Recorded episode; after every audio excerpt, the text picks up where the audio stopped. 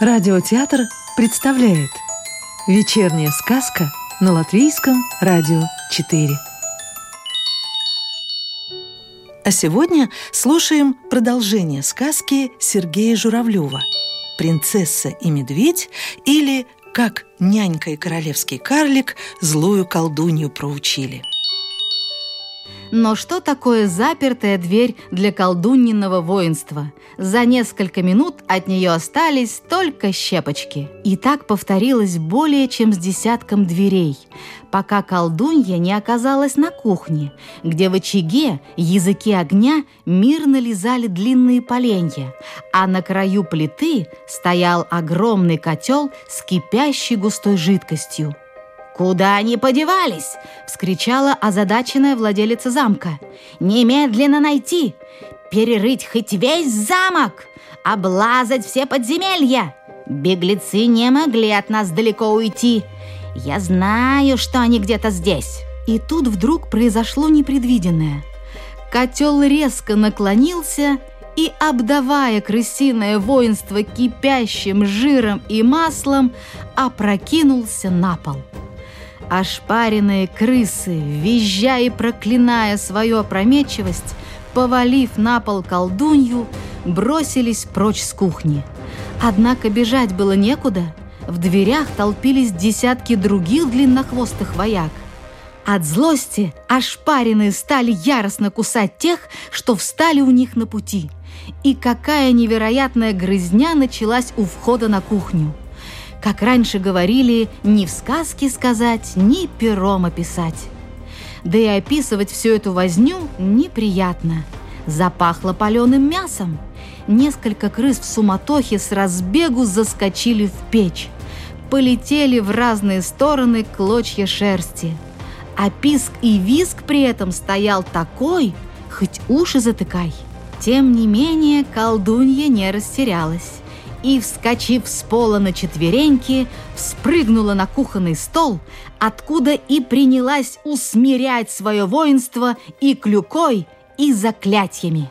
Обиднее всего было то, что ее армия во главе с предводителем в ее лице так нелепо попала в западню. Ха-ха-ха! Услышала вдруг незадачливая воительница тонкий голосок, доносившийся, как ей показалось, откуда-то из-за бочонка с солеными огурцами. «То ли еще будет нечистая сила, и тебя на печке поджарим!» А вслед за этими ехидными словами чья-то маленькая ручонка, вытащив из бочки огурчик, запустила им прямо в лоб колдунье. Только брызги от него полетели – Нетрудно догадаться, что виновником всех этих проказ был бывший королевский шут – Шалун и Забияка. Все в замке знали, что с ним лучше не задираться. Сам всегда останешься в дураках. «Взять его!» – истошно завопила колдунья. «Вот он! Ловите!» Опомнившись, стая крыс всем скопом ринулась на поимку увертливого карлика – Однако, убегая, он столкнул им на головы бочонок с огурцами и настолько же ловко, как перед тем, дернув за веревочку, уронил на пол ужасный котел. «Там же подземный ход!» – взвизгнула подоспевшая в разгар кухонной баталии старая крыса-доносчица. «Отодвиньте медную заслонку! Там за ней дыра! Пустите меня! От меня не уйдет!» Однако, метнувшись в дыру, подлая предательница вдруг остановилась на полдороги. Когда ее оттащили в сторону, то увидели, что карлик почти по самую ручку всадил доносчице в левый бок смертоносный кинжал. «В лес! Скорее в лес!» – закричала колдунья. «Прочь из ловушки! Здесь нас всех перебьют по одному!» Внезапно одна из крыс, юркнув под печку, вылезла оттуда – ухватив зубами за шиворот перепуганного мальчугана. Это был любопытный поваренок, случайно подслушавший разговор на кухне о готовящейся засаде и решивший посмотреть, как все произойдет. «Ага!» – обрадовалась старуха. «Заложник нам пригодится. Если беглецы не примут моих условий, негодному мальчишке не сносить головы!» Подняв решетку ворот, армия колдуньи выступила из замка. Однако, пройдя по снегу несколько сот метров, крысы поняли, что в дремучем лесу их не ждет ничего хорошего. Был мороз, на старых елях лежал толстый слой снега. Даже воды не было для того, чтобы утолить жажду. В вызванном колдовском воинстве началось роптание. Появились и дезертиры, по одному, по двое побежавшие обратно в замок. «Измена!» — хрипло воскликнула колдунья. «Назад! Всех испепелю!» Но крысы еще быстрее бежали к замку. Неожиданно при их приближении черепа на стенах подняли жуткий гвалт.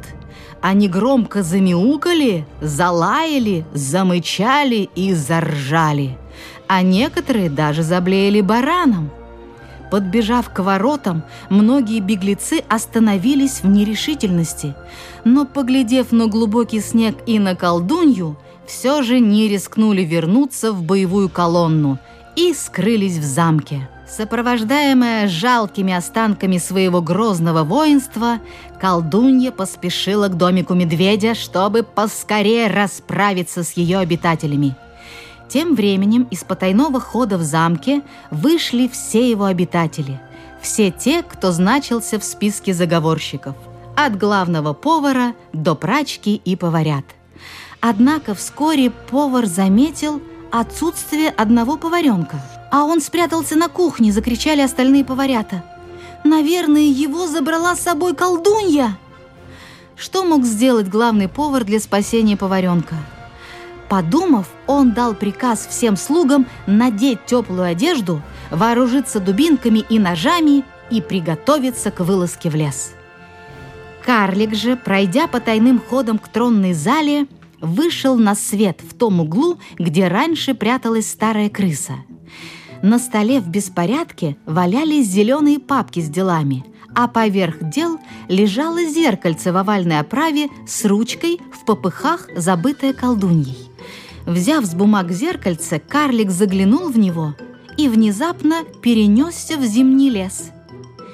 «Где сейчас колдунья?» – подумал он. И тотчас увидел в зеркале колдунью с остатками ее воинства. Проваливаясь в глубокий снег, крысы нехотя шли за колдуньей. «А где же принц?» – задал другой вопрос карлик, сразу же поняв, что держит в руке волшебное зеркальце колдуньи. И увидел медведя и принцессу в далеком лесном домике. «Надо спасать принца!» – мелькнуло в голове у карлика. «Принц в опасности!» Опустив зеркальце, он вдруг увидел, что со всех сторон окружен крысами такими же большими-пребольшими, как та старая доносчица, которую он прикончил у входа в подземелье. Крысы молча придвигались к нему. Вздрогнув от неожиданности, карлик невольно, как бы прикрываясь от опасности, приподнял перед собой волшебное зеркальце. И случилось чудо.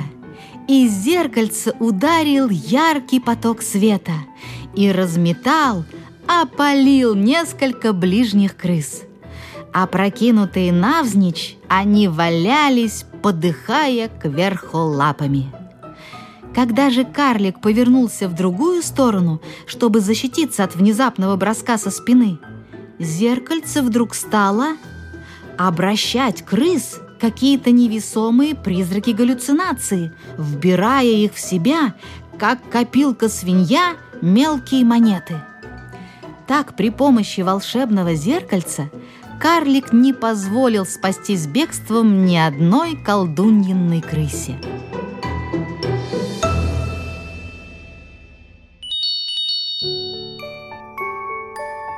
Сказку читала актриса Ольга Никулина. Продолжение сказки слушайте завтра вечером.